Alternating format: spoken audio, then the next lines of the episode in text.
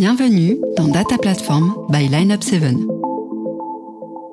Data Platform, qu'est-ce que c'est? C'est le premier podcast français entièrement consacré au sujet des CDP. Tous les 15 jours, un expert vient partager son expérience et sa vision pour nous aider à comprendre l'impact des CDP sur le marketing et sur la stratégie globale d'entreprise. Aujourd'hui, nous interviewons Sébastien Zins, Area Vice President en charge des ventes Marketing Cloud France pour l'entreprise Salesforce. Salesforce est le leader mondial sur le marché des solutions marketing et CRM. Mais comment l'entreprise intègre-t-elle la gestion de la data dans ses solutions? Comment se positionne-t-elle sur le marché des CDP Quelle est sa vision du marché? Voici les questions auxquelles répond Sébastien Zins dans ce cinquième épisode de Data Platform by Lineup 7. Nous lui laissons donc la parole et nous vous souhaitons une bonne écoute.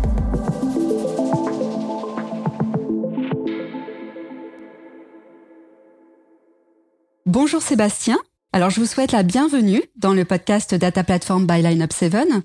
Pour commencer cette interview, je vous propose tout simplement de vous présenter et aussi de nous présenter l'entreprise dans laquelle vous travaillez aujourd'hui. Eh bien, bonjour. Merci euh, d'abord de me donner euh, l'occasion de participer à ce podcast.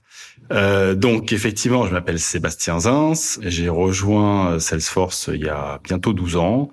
Bon, j'ai occupé plusieurs activités et aujourd'hui, je dirige toute l'activité commerciale autour des solutions qu'on appelle marketing cloud, qui sont donc destinées, pour faire simple, aux marketeurs.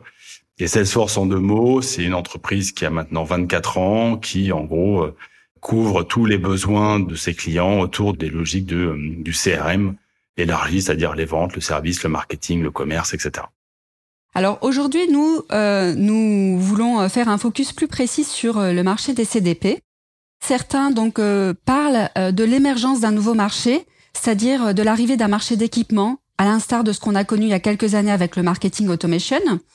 il y en a aussi qui considèrent que les CDP constituent aujourd'hui un pivot pour articuler des campagnes de marketing personnalisées. Là-dessus, je voulais un peu avoir votre point de vue, connaître votre vision du marché et savoir comment vous vous évaluez aujourd'hui le niveau de demande sur ce marché des CDP. Alors, effectivement, on peut dire que euh, aujourd'hui, il y a une, une demande, un regard très pressant du marché sur euh, cette étiquette de CDP. Donc, vous voyez, déjà, je parle pas de marché. Pourquoi? Parce qu'en fait, euh, bon, le marché résonne de manière un petit peu structurée et, c'est comme ça, c'est la vie des marchés, c'est très bien. Vu de notre fenêtre, et je parlais de l'âge de Salesforce, ça renvoie finalement à, à l'enjeu que Salesforce recherche depuis sa création. Finalement, c'est Comment j'arrive à libérer la donnée Comment j'arrive à rendre la donnée accessible et exécutable à toutes les différentes euh, activités que l'entreprise peut avoir euh, en, rapport avec ses clients euh, et pour permettre à mes clients de se concentrer sur la création de valeur. donc en fait, vu de Salesforce, cette logique de de CDP, elle est intrinsèque à ce qu'on a toujours été puisque Salesforce c'est à la fois des solutions, mais aussi, et j'allais dire parce que surtout, une plateforme. Et c'est autour de cette plateforme que va se créer cette notion de euh, Customer Data Platform, cette notion de, que nous, enfin, cette solution que nous, on a nommée Data Cloud, j'y reviendrai, parce qu'en fait, c'est euh, sur cette plateforme que la data doit être euh, rendue disponible. Il y a beaucoup de fonctions qui sont associées pour qu'elle puisse ensuite être mise à disposition des différents métiers que l'entreprise exploite au travers de sa relation avec ses clients. Donc, si je comprends bien, cette logique de CDP, donc vous disiez qu'elle est intrinsèque à Salesforce. Donc pour vous, cette approche justement sur la data, elle existe depuis la création de Salesforce finalement? Alors oui, l'état d'esprit euh, de Salesforce a toujours été effectivement de créer une plateforme qui rendait disponible la donnée en temps réel, quel que soit le point de contact qu'on a pu avoir, et puis d'avoir des applications pour les ventes, pour le service, pour le marketing, pour le commerce, etc., qui accèdent à cette donnée. Alors évidemment, ça a grandi dans le temps, ça s'est développé, mais la logique et l'ambition euh, ou la vision de Salesforce, elle n'a jamais changé. Aujourd'hui, effectivement, donc on lance un, un produit qu'on a euh, baptisé Data Cloud. Alors pourquoi est-ce qu'on rebaptise ce produit puisque c'est pas c'est pas un nouveau produit en tant que tel, c'est juste parce que en fait, on a fait quelques évolutions, quelques changements, notamment autour de l'infrastructure sous-jacente à notre plateforme. Pourquoi? Parce qu'on prend en compte l'évolution d'un certain nombre de, de données de marché, notamment le hyper haut volume que les données désormais représentent chez nos clients. Quand on a commencé il y a 24 ans dans une logique B2B, elles étaient assez restreintes. Aujourd'hui, dans une logique B2C, avec le, volume euh, accéléré par toutes ces sources de données que chacun de nos clients peuvent exploiter, on a eu besoin effectivement de faire cette évolution. Donc cette évolution a été faite depuis ces dernières années et donc aujourd'hui on lance sur le marché un produit qu'on a baptisé Data Cloud qui va trouver ces dénominations en fonction des grands métiers que j'évoquais, hein, dont Data Cloud for Marketing, Data Cloud for Tableau, donc qui est notre solution d'analytique, Data Cloud for Commerce, etc., etc. Et tout cela sera la même plateforme, la même infrastructure sous-jacente qui permet de faire véhiculer cette donnée au travers de ces différents clouds chez Salesforce, donc ces différents métiers, on va dire, qui sont c'est ces différents grands process qui sont touchés et impactés. Euh, mais la logique, effectivement, l'état d'esprit, la vision reste la même. Alors, quelle place justement avec Data Cloud vous occupez aujourd'hui sur le marché et euh, justement par rapport à la concurrence Qui sont vos concurrents et comment vous vous positionnez par rapport à eux? Alors, euh, évidemment, Salesforce, euh, on, a toujours deux façons de consommer du Salesforce. C'est-à-dire qu'on peut venir sur un produit très précis, très restreint, lié à une problématique identifiée, ou on peut se projeter dans une vision beaucoup plus large, beaucoup plus ambitieuse. Et on aime à dire que Salesforce euh, rend exécutable des visions de transformation que les entreprises avec nos clients peuvent avoir. Et je pense que le succès de Salesforce est en grande partie lié à cette capacité donnée aux métiers d'aller exécuter leur, leur vision et leur stratégie. Et en fait, aujourd'hui, pour répondre à votre question, c'est bien le sujet. C'est-à-dire qu'à partir du moment où on va être capable de positionner cette notion de plateforme qui va aller rendre disponible ma data et donc pouvoir à la fois segmenter, enfin réconcilier, harmoniser, récupérer mes données de navigation, récupérer, euh, euh, me connecter à des sources extérieures, à de l'OpenAI, on va y revenir dans un instant parce que l'intelligence artificielle est clé euh, dans toute la plateforme. Et puis donc de là, aller segmenter en utilisant des données de loyalty par exemple, pour ensuite activer, que ce soit en AdTech ou en MarTech en fonction des stratégies d'entreprise. En fait, cette vision-là, aujourd'hui, on est le seul à le porter sur le marché avec toute cette logique d'intégration. Et donc, à ce titre, on se différencie un petit peu de nos camarades qui sont en général très pointus sur un ou quelques sujets, mais on, on pas cette vision plateforme sous-jacente qu'on porte sur le marché. Vous disiez, Sébastien, que vos clients peuvent choisir d'avoir accès à un produit très restreint ou alors peuvent choisir d'être accompagnés de façon tout à fait globale. De ce fait, ça veut dire qu'ils peuvent tout à fait euh, s'équiper uniquement du module Data Cloud sans nécessairement euh, intégrer les autres modules de la suite Salesforce, c'est bien ça? Oui, c'est exactement. Évidemment, on ne force pas nos clients à prendre toute la suite logicielle, euh, fort heureusement. En fait, ce qu'on aime bien euh, avoir comme conversation avec nos clients, et on comprend bien sûr que des clients et des enjeux tactiques ou euh, veulent avoir une progressivité dans leur dans leur évolution liée à des contraintes que ce soit budgétaires, opérationnelles ou autres. Évidemment, c'est le cas de 99% de nos clients. En revanche, on aime à, avoir une discussion un peu stratégique. C'est-à-dire qu'en gros, quand bien même on irait dans une, dans une vision assez opérationnelle qui va remplir des, des, des problématiques ou répondre à des problématiques très, euh, très tactiques d'un client, comment est-ce qu'on est capable d'intégrer cette étape-là dans une trajectoire qui, elle, a un enjeu et une vision plus large? Et après, j'aime souvent à, à, dire que un projet Salesforce, quand il est bien mené, il s'inscrit dans un double horizon. C'est-à-dire qu'on a une vision à moyen terme de là où j'aimerais que mon entreprise se trouve, là où j'aimerais que ma, que mon expérience client arrive à, atteindre comme objectif et comme euh, efficacité et par où je commence. Et ce par où je commence, effectivement, va, va, va donner lieu à un, investissement concrètement sur euh, un ou deux clouds en fonction des besoins. Mais on, on va bien consommer du Salesforce de manière progressive. Donc, euh, on a cette modularité, cette agilité qui permet de d'avoir un, un, investissement progressif, mais et nous on, on, préconise. Après, ça reste le choix du client, bien entendu de l'inscrire, si possible, dans une trajectoire un peu plus globale, dans une vision un peu plus globale, qui lui permette de mettre du sens dans cette approche euh, quand même tactique. Aujourd'hui, justement, quel euh, profil de client vous adressez? Ou alors quel est votre marché prioritaire, vos clients, euh, votre cœur de cible? Alors, Salesforce est créé sur une vision qu'on appelait avant démocratique. Alors, pendant très longtemps, la, la baseline de Salesforce, c'était no software, puisque en fait, on voulait rendre l'accessibilité à un logiciel, euh, en, en l'occurrence de force de vente au départ, euh, simple pour les métiers. Et donc, en fait, le, la force de Salesforce, c'est justement d'offrir ces solutions-là à tout type de clients. Et aujourd'hui, dans notre base client, on a euh, des tout petits, des moyens, des gros et des très très très gros, et qui utilisent pour pro les mêmes fonctionnalités. Les uns les autres. Donc en fait, il n'y a pas réellement de marché cible. Il y a des marchés plus appétants parce qu'ils sont liés à leur maturité intrinsèque en général, mais pas liés à des limitations technologiques ou limitations de taille particulières. Et sur le produit spécifique de Data Cloud, euh, vous êtes contacté par des profils d'entreprises spécifiques ou alors euh, de la même façon, il y a tout type de clients, tout type de profils? Alors, on va dire que les profils spécifiques, c'est toutes les entreprises qui se soucient un petit peu de leurs clients. Donc, c'est assez large. Euh, je pense qu'aujourd'hui, pour revenir à votre première question sur euh, l'engouement ou, le sujet autour de la CDP, je pense qu'effectivement, ça réveille un peu ce sujet de la data. On sait qu'il y a cette fameuse first party data liée à disparition des cookies, qui est un peu l'épée de Damoclès suspendue au-dessus de, de la tête des marketeurs, qui est en train de tomber progressivement. Euh, et qu'en fait, Data Cloud est la réponse un peu à tout ça. C'est-à-dire que je vais pouvoir euh, ingérer ma donnée là où elle se trouve, l'harmoniser, l'unifier, la contrôler, c'est-à-dire lui donner un, une, assurance qu'elle soit compliant avec euh, les différentes législations. Et puis, je vais y injecter là, beaucoup d'innovation, puisque nos plateformes sont là pour ça, avec notamment euh, de l'intelligence artificielle. On a récemment annoncé Einstein euh, GPT qui va nous aider dans les démarches de, de, opérationnelles de nos, de nos marketeurs.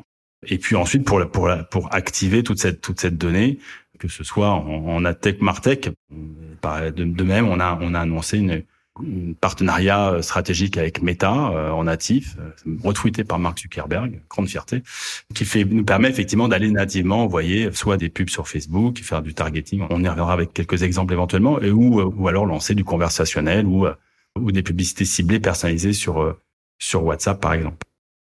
Alors j'ai une question qui concerne bien sûr les moyens, puisqu'il faut être un mhm. peu concret les moyens justement de mettre en place une CDP. Donc euh, une question évidemment autour du budget. Est-ce qu'il y a un hmm. budget moyen pour euh, un projet de CDP ou en tout cas quels critères rentrent en compte pour euh, définir un budget de CDP Ça c'est la première question.